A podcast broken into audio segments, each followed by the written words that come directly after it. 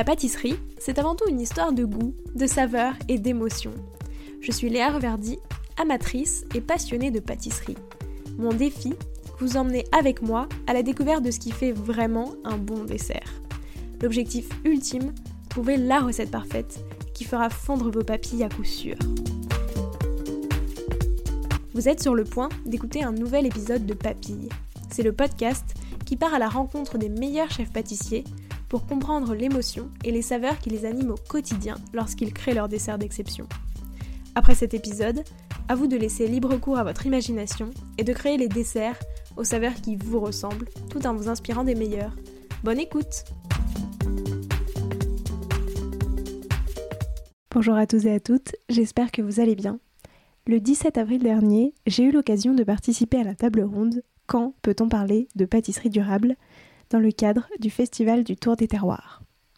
Autour de la table, il y avait Marion Tilou, la créatrice d'Honorez-vous avec qui j'avais déjà enregistré un épisode de Papille, Hugo Lallemand, le cofondateur du restaurant Claire et Hugo à Sainte-Savine, Claire Artaud, la chef pâtissière de la table 48 degrés Nord à Brighton Bar, Anne Gerbeau, une chef pâtissière consultante à Nantes et qui réalisait un dessert en live pour l'occasion, Noémie Meyer-Ferré du domaine Sainte-Joie et Christian de Biol qui animait la table ronde. De cette table ronde, j'en ai fait un épisode.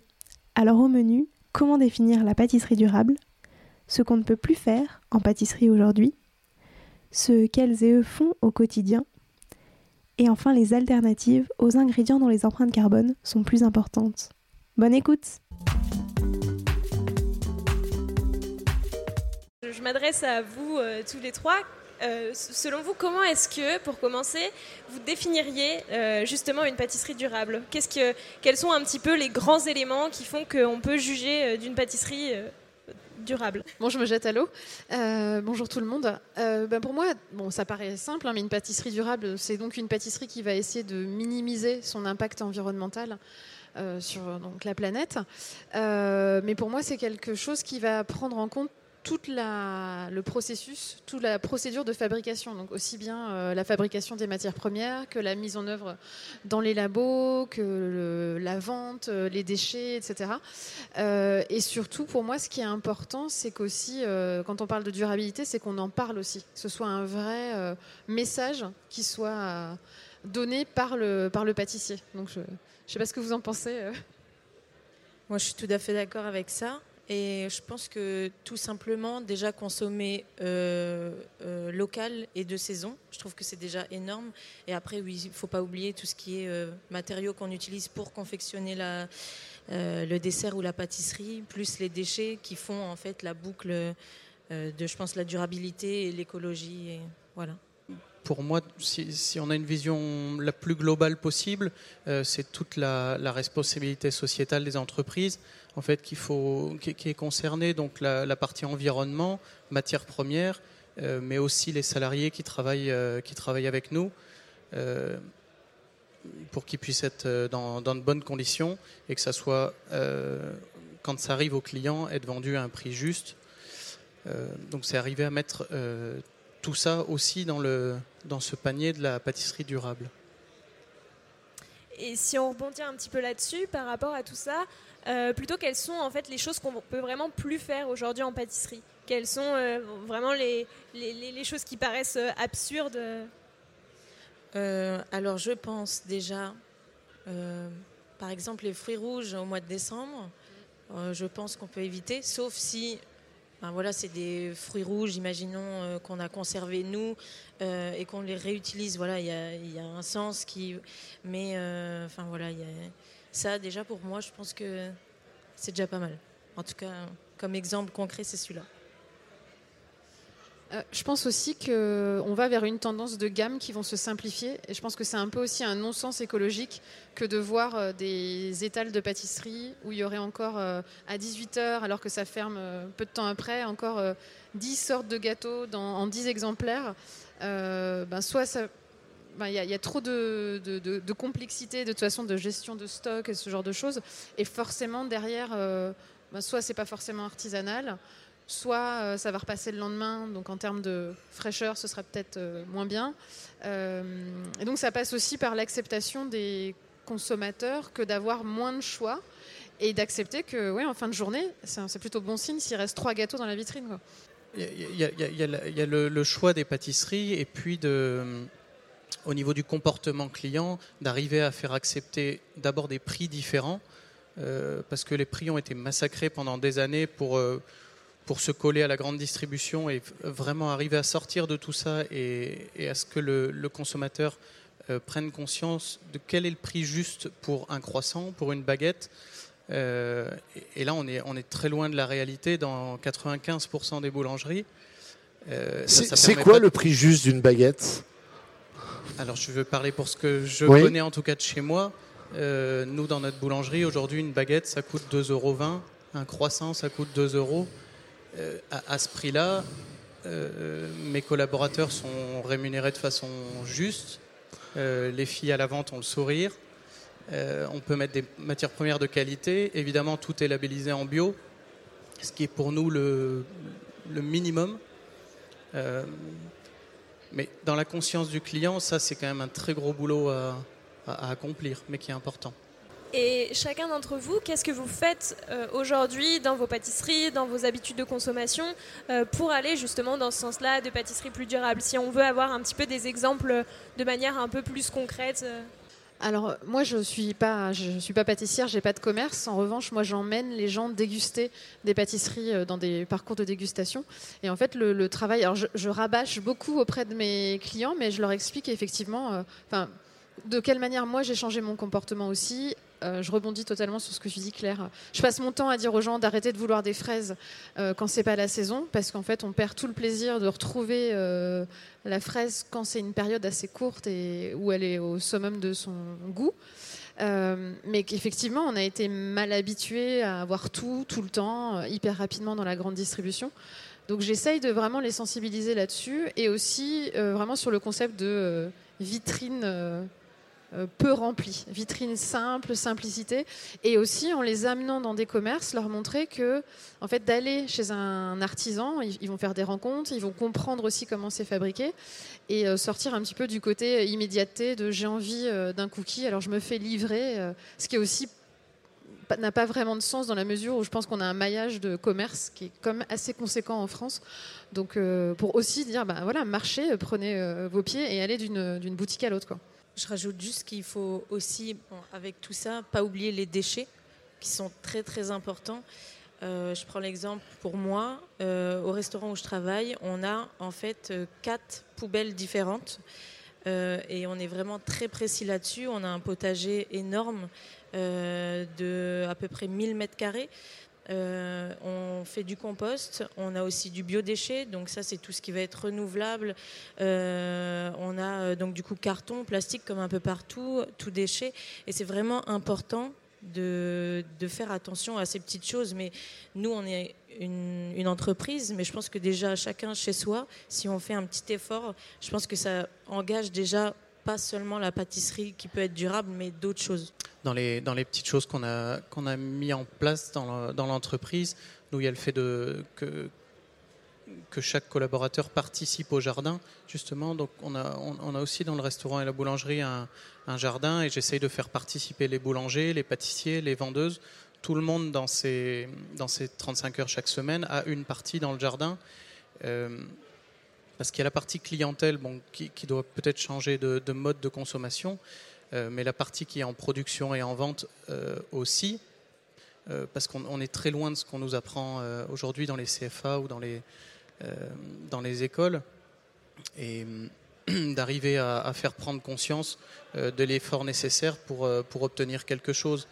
Et, et, on était assez étonnés, nous, de de, la façon qu'avaient les, cuisiniers qui bossent pour nous, par exemple, euh, d'être très exigeants avec les, fournisseurs, mais d'avoir aucune espèce d'idée du temps que ça prend pour obtenir quelque chose, un, agrume qui soit parfait, qui soit bon, qui soit beau, euh, des, quantités de litres d'eau qu'il faut.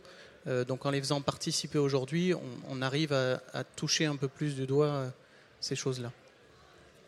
Aujourd'hui, on parle beaucoup, donc euh, il faut effectivement manger bio, local, de saison, etc. Il y a un autre, euh, il y a tout un autre pan qu'il va falloir prendre en compte de plus en plus ces prochaines années. C'est aussi toute l'empreinte carbone euh, ben, de, chaque finalement chaque dessert, chaque chaque pâtisserie, etc. pour vous, c'est quoi aussi toutes les limites auxquelles on se heurte encore aujourd'hui? Parce qu'il y a plein de choses qui restent encore à faire en pâtisserie et dans plein d'autres secteurs. Mais quelles sont pour vous les limites aujourd'hui pour parler de pâtisserie durable, pour aller encore plus loin euh, dans cette vision-là? On respecte l'ordre. on répond toujours dans le même sens.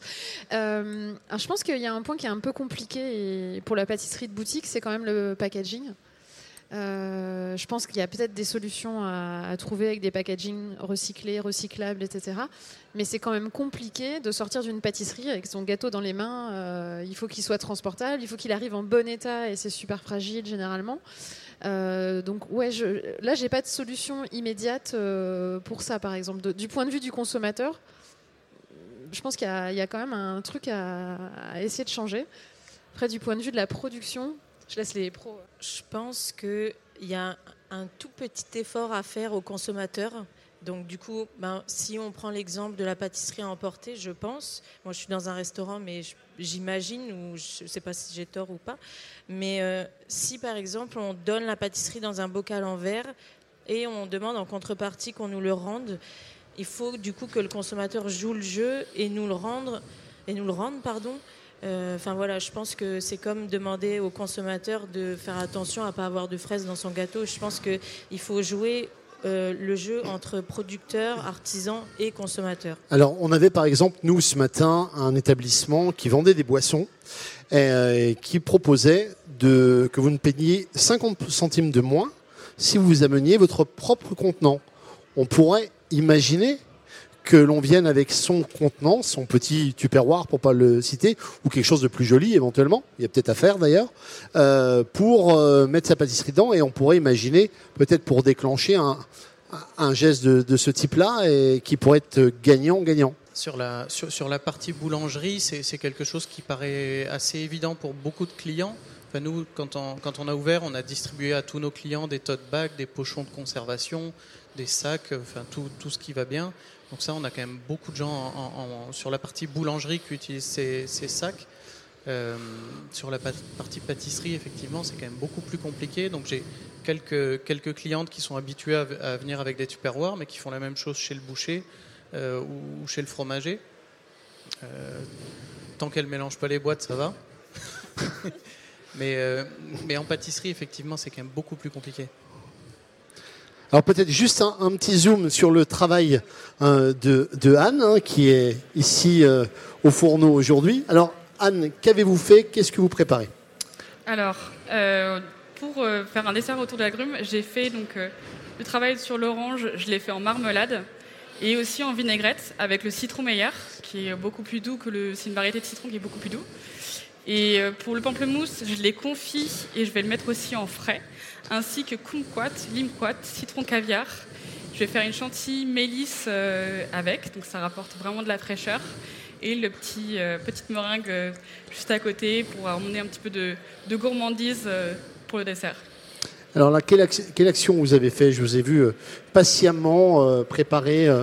Oui, parce qu'en fait, là, j'ai fait donc, des suprêmes avec les différentes variétés de pamplemousse. Mhm. Et j'ai gardé le jus, en fait, pour vraiment tout conserver et euh, tout ce qui est en fait là par exemple j'ai pu euh, tout ce qui est euh, donc les zestes et tout ça je vais je peux l'utiliser par exemple pour faire un vinaigre pour nettoyer à la maison. Là je l'ai mis pour le compost du, festival mais souvent je le garde pour faire justement un vinaigre. Parce qu'en fait la on peut tout garder. Et voilà. Alors on vous signale au passage que sur le festival nous avons un système de collecte avec les petits bacs en plastique qui sont juste ici. Alors ils sont en plastique, mais ils nous permettent de collecter tous les éléments et ça va directement dans le système de compost qui se trouve de l'autre côté et euh, il est traité dans la journée. Euh, donc là, on, a parlé donc tout le, packaging qui est effectivement un des enjeux. Euh, il y en a plein d'autres. Il y en a un que j'identifie pas mal, c'est celui d'utiliser en fait beaucoup d'ingrédients qui aujourd'hui bah, sont communs dans l'esprit des, consommateurs, le chocolat, la vanille, etc., même tout ce qui va être les produits laitiers, euh, mais qui en fait sont, enfin, pas difficilement remplaçables, mais très ancrés dans les esprits des gens et qui pourtant sont, ont une empreinte carbone qui est quand même assez importante. Comment est-ce que ben, on peut faire en fait à la fois pour ben, changer l'esprit des consommateurs à ce niveau-là en se disant qu'il n'y a pas de dessert au chocolat et c'est pas grave et en même temps ben, trouver des alternatives aussi un petit peu dans les ingrédients qu'on peut avoir en France, en local, etc. J'avoue qu'un monde sans chocolat serait beaucoup plus dur à vivre quand même. Et c'est compliqué hein, de faire pousser du chocolat cacaotier, c'est dur. Hein. C'est pas simple, donc peut-être qu'un jour il va falloir qu'on, enfin, il va falloir qu'on fasse plus attention. Euh, donc sur le chocolat, il y a, il y a des alternatives hein, euh, qui sont, enfin, connues, mais qui reproduisent pas forcément exactement la même chose, comme la caroube. Euh, pour la vanille, dans le livre, on a utilisé pour le fraisier, plutôt que de mettre de la vanille, on a utilisé du mélilo donc il y a une herbe euh, fourragère qui va avoir des arômes en fait de, vanille. Donc euh, il y a quelques alternatives. Après sur euh, peut-être que si une grande partie de l'agroalimentaire, l'industrie arrêtait d'utiliser notre chocolat qu'on voudrait utiliser pour faire des bons gâteaux, ce serait pas mal. ouais, s'il y a d'autres alternatives, je ne les connais pas. Alors à mon plus grand regret, dans le restaurant où je travaille, 100% local, pas, de vanille, pas de chocolat, à l'exception juste du café et du thé, donc qui est dans l'habitude des Français. Et donc on a choisi cette exception-là. Euh, mais nous, alors en pâtisserie, pour remplacer le chocolat, la vanille, on n'a pas encore trouvé, ou pas tout à fait. Euh, en fait, on conserve les, les miches de pain, on les fait très très torréfier. C'est souvent du pain de seigle, très très torréfié, légèrement gonflé euh, dans du lait et ensuite mixer et ça donne vraiment une, texture de pâte euh, pas tout à fait chocolat parce que c'est pas aussi dur mais euh, vraiment un, arôme de, de torréfaction et c'est vraiment intéressant.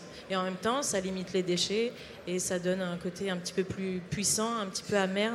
Voilà. Il y a, du chocolat dans vos croissants? Euh, il y a du chocolat dans les pains au chocolat ou chocolatine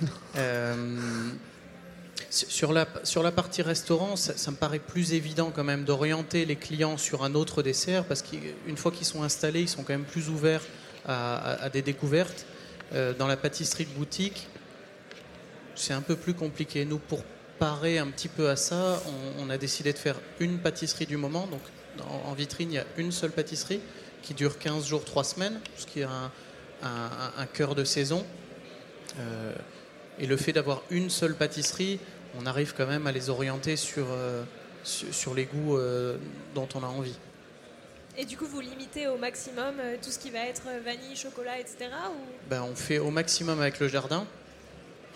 et puis, et si, vraiment on est entre, entre les saisons, il y a quand même des parties de l'année qui sont beaucoup plus compliquées que d'autres, comme en cuisine. Donc là, après, on s'oriente sur, sur toujours le chocolat, mais oui, ce serait possible de, le supprimer, je pense. Je, rebondis sur ce que tu dis, Go, c'est que je pense qu'aussi dans les restaurants, les gens euh, sont plus ouverts quand même à, être un peu perturbés, à sortir de leurs habitudes, alors qu'en boutique, je m'adresse aux personnes qui sont là, si on arrive et qu'il y a aucune, aucune spécialité euh, au chocolat ou, qu'il n'y a pas de pain au chocolat ou, ou à la vanille, euh, donc il y a peut-être une partie d'éducation aussi et, qui est faite déjà par les restaurateurs. Euh, je pense à Victor Mercier euh, avec son restaurant euh, Fief où du coup bah, il n'y a, pas de café, il n'y a pas de chocolat, il n'y a pas de vanille, il y a de la chicorée pour remplacer le café. Je crois que c'est Florent Laden aussi près de Lille qui a cette démarche-là.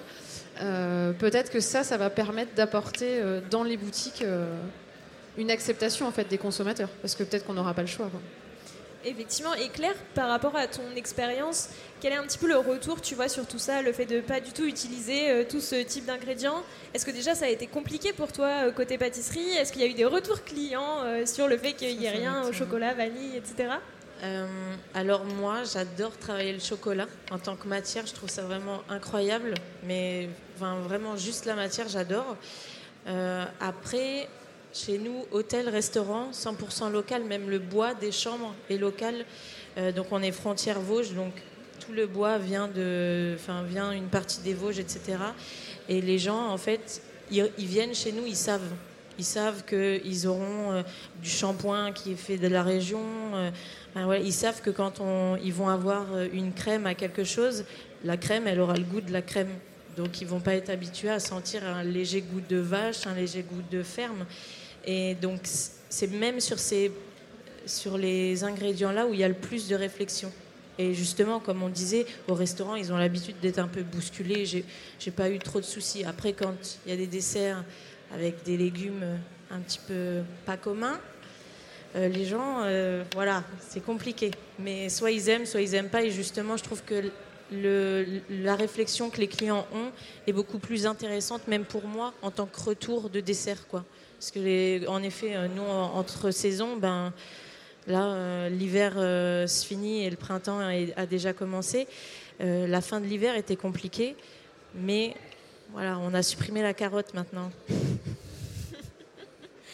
Et plutôt sur la partie du coup calcul d'empreinte carbone, est-ce que vous pensez euh, chacun que c'est quelque chose qui effectivement se, serait jouable en fait de calculer l'empreinte carbone de chacun de vos desserts, euh, qui peut aussi peut-être euh, inciter en fait certains consommateurs à se dire ben tel restaurateur ou tel pâtissier en fait fait effectivement les choses dans ce sens-là, autant qu'il soit récompensé parce que peut-être qu'aujourd'hui on s'en rend moins compte enfin, est-ce que, en tout cas, c'est quelque chose qui vous semble possible à plusieurs niveaux, à la fois euh, niveau de façon très pratique. Euh, est-ce qu'on peut calculer aujourd'hui Est-ce qu'on a assez de données pour le faire Et est-ce que c'est quelque chose qui vous semble bénéfique? C'est pas simple parce que la pâtisserie, c'est un produit plaisir et ça fait partie des rares produits que, le consommateur achète sans vraiment savoir ce qu'il y a dedans. Il y, a, il y a, rarement une étiquette euh, sur le, sur le gâteau des fois heureusement. Et le, client se pose rarement la question de, savoir ce qu'il y a dedans. En un, il faut du plaisir, que ça soit beau, que ça soit bon. Euh, et, ça, ça vient en second plan. Alors ça changera petit à petit, mais c'est vrai que sur la partie restaurant, c'est bien, plus, bien plus en avance que sur la partie pâtisserie aujourd'hui. Le truc, c'est qu'il y a une vraie tendance sur la pâtisserie avec les réseaux sociaux, c'est le visuel.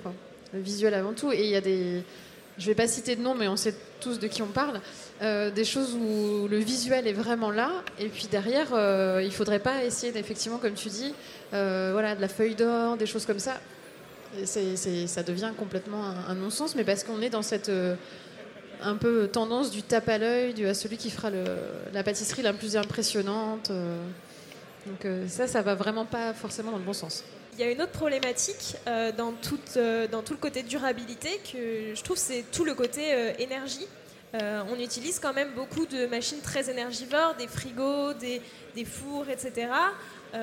Aujourd'hui, c'est quelque chose dont on peut difficilement se passer, notamment pour être dans cette course à l'innovation qui est un petit peu présente en arrière-plan. Est-ce que vous pensez que ça, c'est quelque chose qui peut aussi changer sans pour autant se dire qu'on va arrêter de faire des desserts euh, plus élaborés, etc. Est-ce que réduire par exemple la consommation d'énergie telle qu'elle dans les labos, euh, ça voudrait dire aller vers des pâtisseries qui sont moins novatrices? Alors je prends la parole. Euh, je pense personnellement que ça peut être compliqué dans le sens où on a absolument besoin des fours. Je pense pour... sinon c'est une, ben, une salade de fruits, je pense. Après, c'est très bon, je dis pas, mais euh, enfin voilà. Après, euh, on peut conserver les fruits euh, dans le sirop, mais c'est toujours pareil. On n'a pas toutes les énergies que les fruits crus nous apportent. Donc, je pense que ça, ça peut être compliqué, mais après, en consommant Enfin, en évitant la surconsommation, donc d'acheter tout en gros, de surgeler, je pense que d'acheter petit à petit en fonction des saisons et en fonction de ce que le producteur nous offre, je pense que déjà ça peut limiter quelques petites choses et la, partie bon, utilisation de tout un produit. Parce qu'on c'est quand même, euh, en, pâtisserie ou en cuisine, on est quand même les champions pour utiliser que euh, le segment de l'orange et puis bazarder tout le reste. Je prends, ça, vient quand même. Je prends un exemple peut-être dans votre domaine. On parle de, vous parliez du pain tout à l'heure. Euh, on, va, on va citer par exemple la grande distribution. Certaines enseignes se vendent de dire du pain chaud à toute heure. Est-ce que, par exemple, c'est bon pour la planète? Est-ce qu'on ne peut pas imaginer, on produit de telle heure à telle heure et, on n'a pas des fours qui tournent toute la journée, par exemple? Alors, oui, chez nous, en tout cas, ça fait 4 ans que ça marche comme ça, euh, depuis qu'on a ouvert. Donc, euh, la boulangerie est ouverte uniquement le matin. Et à 8 heures, nous, les cuissons sont terminées. Et si à 9 heures, il n'y a plus de pain, bah, il n'y a plus de pain. Ce n'est pas, pas un problème. Euh, il y a peut-être un an, un an et demi, Bon, le boulanger pouvait se dire, oui, bon, l'empreinte carbone. Là, aujourd'hui, il a l'empreinte NJEDF, qui euh, là lui, lui parle, je pense. Mais ça aura du bon. Aujourd'hui, c'est un peu dur, mais ça aura du bon. Bah, les boulangers ont quand même compris que c'était peut-être plus intéressant de faire un gros pain que 15 baguettes. Là, il râle un peu, mais après, ça sera bien. Est-ce que vous avez d'ailleurs euh, des conseils très directs, d'abord pour les, vos collègues restaurateurs et restauratrices, euh, justement à appliquer au quotidien euh, tous les autres pâtissiers, les autres pâtissières, pour aller vers plus de durabilité, pour tendre encore, aller encore plus loin dans cette démarche que vous, vous faites potentiellement déjà et que, malheureusement trop peu font encore? Ce, dont on parlait tout à l'heure, réduire, la gamme, beaucoup. Euh, réduire fortement la gamme, rationaliser du coup, euh, et, et réviser les prix pour que ça soit quelque chose de juste. Enfin, il n'y a aucun intérêt à ce que les boulangeries, les pâtisseries euh, fassent des prix au ras des pâquerettes et que, et que personne ne soit payé derrière. Enfin, ça n'a- pas de sens, je pense. Moi, je pense toujours, euh, là en ce moment encore plus, mais se rapprocher des, des fournisseurs, producteurs de matières premières. Euh, enfin voilà, en pâtisserie, on a des, on a des, des, des vergers qui sont, enfin voilà, des gens qui ont ces vergers-là et qui sont euh, d'une gentillesse pas possible. Euh, Enfin voilà, il y a plein de, plein de choses à faire avec ces gens-là qui vont nous donner en, en échange. Et enfin voilà, je, je pense que ça, ça fait déjà pas mal. Et après, à consommer local, bio de préférence, et puis euh, les déchets. Je pense vraiment les déchets euh, quand on voit euh, sur la route ce qui traîne. je pense juste déjà chacun chez soi, voilà, prend, acheter une poubelle. dans une petite enseigne où ça coûte pas très cher, rajouter un sac et faire juste attention, voilà, au compost, donner à un fermier qui en veut, parce que, enfin voilà, je pense qu'il y a plein de choses à faire. Il faut juste regarder un peu autour de soi ce qui se présente, les gens qui, qui veulent quelque chose et leur donner sans contrepartie financière ou autre. Je pense qu'avec le cœur, c'est bon. Je parlais, du, je parlais tout à l'heure du, du pain tous les jours à toute heure, mais on a aussi habitué les Français à avoir du pain frais tous les jours. Est-ce qu'il vaut mieux pas avoir du bon pain pour la semaine que du pain frais? C'est, un petit peu aussi. Vous parlez des gros pains tout à l'heure. Oui. C'est excellent. Une tranche de, de pain, euh, elle peut avoir trois jours, il n'y a aucun problème. Bah, je- je- enfin, pour, pour nous, ça paraît, enfin, pour moi, ça paraît évident, mais je- les, les clients achètent de plus en plus chez moi, en tout cas des gros pains qui leur font la semaine. Euh, D'abord, ça nous pousse à faire des pains qui se conservent, donc avec des modes de préfermentation plus intéressantes, euh, un peu mieux cuits, euh, qui se digèrent mieux, qui ont un apport nutritionnel plus intéressant selon les pains qu'on fait. Euh, et puis ça permet aussi euh, de ne pas avoir une boutique qui est ouverte de 6h à 20h non-stop, euh, 7 jours sur 7, parce que ça, c'est plus, plus possible. C'est des métiers où, où c'est quand même très compliqué de recruter. Euh, il n'y a pas que cela, mais chez nous, c'est très compliqué. Donc il faut quand même arriver à trouver quelque chose qui, euh, qui fasse que ça soit vivable pour, pour, les, pour les salariés. Donc c'est pour ça que nous, on a décidé, par exemple, d'être ouvert uniquement 4 jours par semaine, 4 matinées par semaine. Et, et ça se passe bien, c'est possible. Est-ce que la distribution automatique pourrait être une solution? Euh, certains, certains y passent. alors, euh, oui, oui, bah, peut-être. Enfin, moi, dans, dans l'esprit, pour l'instant, j'ai un peu de mal, mais j'aime bien qu'il y ait un contact. euh, euh, mais peut-être un jour. Pas pour vous en tout cas. Non. En fait, euh, ce que tu dis, Hugo, moi, ça me fait. Enfin, quand j'y réfléchis, je me dis qu'on est en train de, re- de redire des choses qui sont finalement évidentes et que faisaient les ré- générations avant nous, d'acheter du pain euh, en grande quantité, euh, une- un, un grand pain qu'on mangeait sur plusieurs jours. Donc, je- on, est passé là par une espèce d'étape avec la grande distribution qui nous a jeté des tas de produits comme ça, hyper vite, qu'on pouvait avoir tout Mais oui, le temps. mais il faut y aller tous les jours. Ouais, voilà. Il faut y aller Et, tous les jours. C'est ça l'idée. Et, et alors pour le coup, le- le- les distributeurs, euh, moi je trouve c'est, enfin c'est dramatique pour euh, pour la vie des villages, etc. C'est bien. Moi je vis dans un village en région parisienne, on est 1500, on n'a pas de boulangerie. Et en fait c'est vraiment dramatique parce que c'est la vie euh, d'un village. Donc même si c'est ouvert que quatre fois par semaine, quatre matinées, bah, au moins comme ça on discute, on comprend. On est prêt aussi à mettre plus cher. Moi je suis tout à fait alignée avec vous sur le prix hein, d'un croissant. Euh, c'est pas 1 euro et une baguette, c'est pas 50 centimes en fait, si on veut que tout le monde euh, se respecte un petit peu dans cette histoire. Quoi. Donc, euh, je sais pas, j'ai l'impression qu'il faudrait revenir il y a quelques années et juste se dire bah, c'est quoi le bon sens quoi. Effectivement. Et peut-être une dernière question bah, pour conclure toute cette table ronde.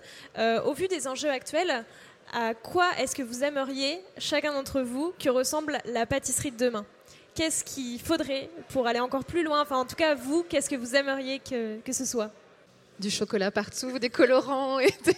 Euh, non, bah, je sais pas, pour moi, euh, des, gâteaux, genre trois gâteaux dans une pâtisserie, mais qui changent régulièrement et qui me font découvrir. Euh, je suis sûre que voilà, ce que tu racontais sur le pain qui peut se rapprocher du chocolat, etc., ça, ça m'intrigue beaucoup et j'aimerais beaucoup goûter ce genre de choses. Donc, du changement, et parce que je pense aussi que dans les équipes, ça doit aussi stimuler un peu l'envie de travailler que de, faire des nouvelles choses. Parce que faire tout pendant 20 ans, faire des Saint-Honoré euh, ou des Paris-Brest, euh, tout le temps les mêmes, à un moment, c'est aussi ça qui fait que les gens sont bons. Donc, du renouveau, mais sur une gamme courte, quoi. Ce serait cool. Je pense que la, bah, la pâtisserie française, faut pas l'oublier, parce que c'est vrai que c'est quand même ah, voilà, super, et c'est pour ça qu'on fait le métier là, je pense. Mais euh, je pense que tout doit être consommé avec modération. Ça veut dire que si vous avez mangé votre dernière fraise fin août, oh, vous allez être tellement heureux d'en avoir au mois de mai, même s'il faut attendre juin. Je pense que voilà, je pense que rien que l'adrénaline d'avoir ça, et justement, si on attend, et si tous les professionnels attendent ce mois pour avoir de la fraise ou euh, un autre produit euh, de saison, eh bien, ça va amener encore les consommateurs à venir à telle période chez vous parce que vous avez utilisé ce produit-là à tel moment. Et je pense qu'il faut juste ne pas oublier le côté humain et le côté plaisir, mais en réfléchissant un petit peu à comment fonctionne la nature et comment fonctionne notre corps, l'écouter, voilà quoi l'idéal pour moi serait de, bah, de, stopper la course à la, technique euh, la plus parfaite euh, et, au, millimétrisme en, pâtisserie et de revenir un petit peu à l'essentiel, à des goûts, euh, purs, profonds qui font la gourmandise. Eh bien, ça tombe bien, on est gourmand aujourd'hui et on va se retourner dans quelques instants vers Anne qui est en train de dresser ses assiettes. Mais auparavant, eh bien, j'ai Noémie qui est avec nous. Noémie, les agrumes sont au rendez-vous.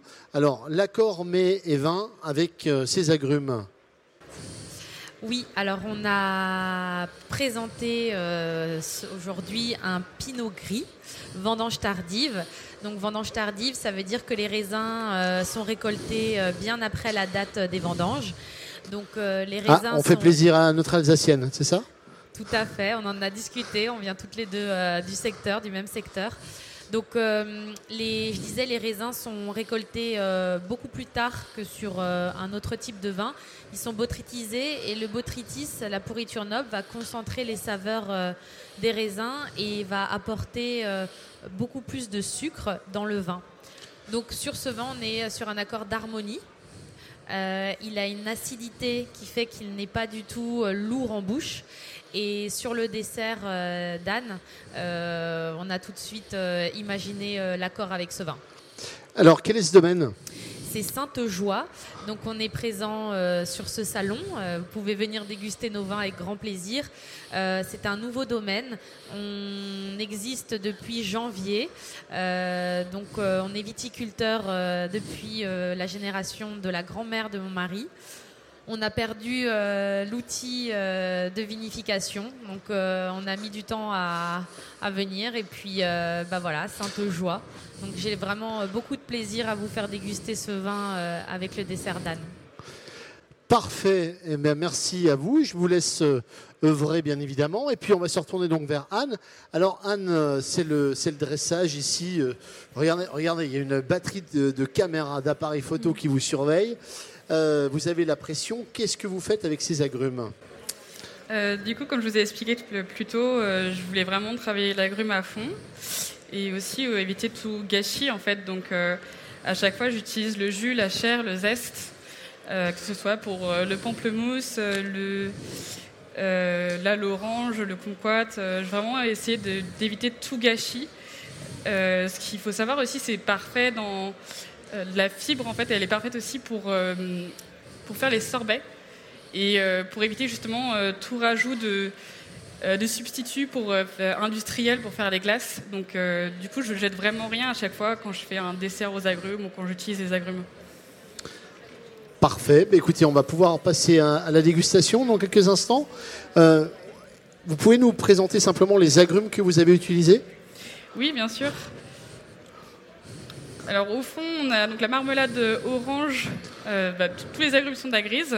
On a la marmelade d'orange. Ensuite, on a les, les, confits de pamplemousse, les kumquats qui sont euh, juste ici, qu'il faut différencier avec, je ne sais plus si la limquat. J'ai rajouté du citron caviar et dans la vinaigrette que je vais rajouter dans l'assiette, c'est du citron meilleur. Alors par rapport à un, citron traditionnel, le citron meilleur, qu'est-ce C'est beaucoup plus doux en bouche. Euh, le jus de citron meilleur, on peut vraiment le, goûter comme ça par rapport à la variété du citron jaune qu'on connaît. Euh, le citron meilleur, on peut vraiment, vraiment avoir un petit, euh, boire du jus de citron comme ça, même sans eau, quoi que ce soit, c'est super bon. Bien, donc il nous manque la, petite vinaigrette, c'est ça? Exactement. Et je vois que vous avez préparé des meringues aussi.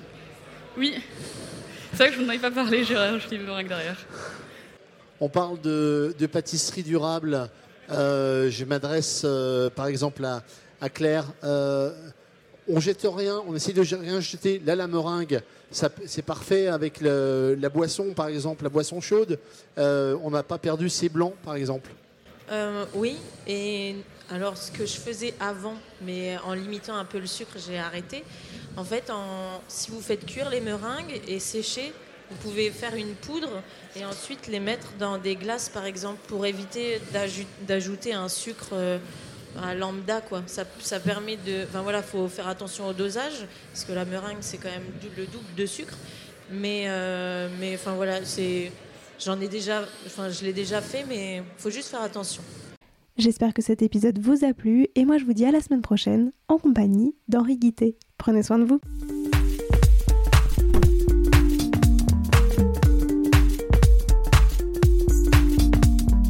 Alors, quel sera votre prochain dessert? Merci d'avoir écouté cet épisode jusqu'au bout. S'il vous a plu, n'hésitez pas à le partager aux gourmands qui vous entourent. Et si vous voulez soutenir Papille, deux choses. La première, notez l'épisode 5 étoiles sur Apple Podcast et laissez un joli commentaire. La seconde, vous rendre sur papillepodcast.com, sans oublier le S de papille, et vous abonner à la newsletter pour être prévenu de la sortie des prochains épisodes et des articles que j'écris régulièrement. À bientôt!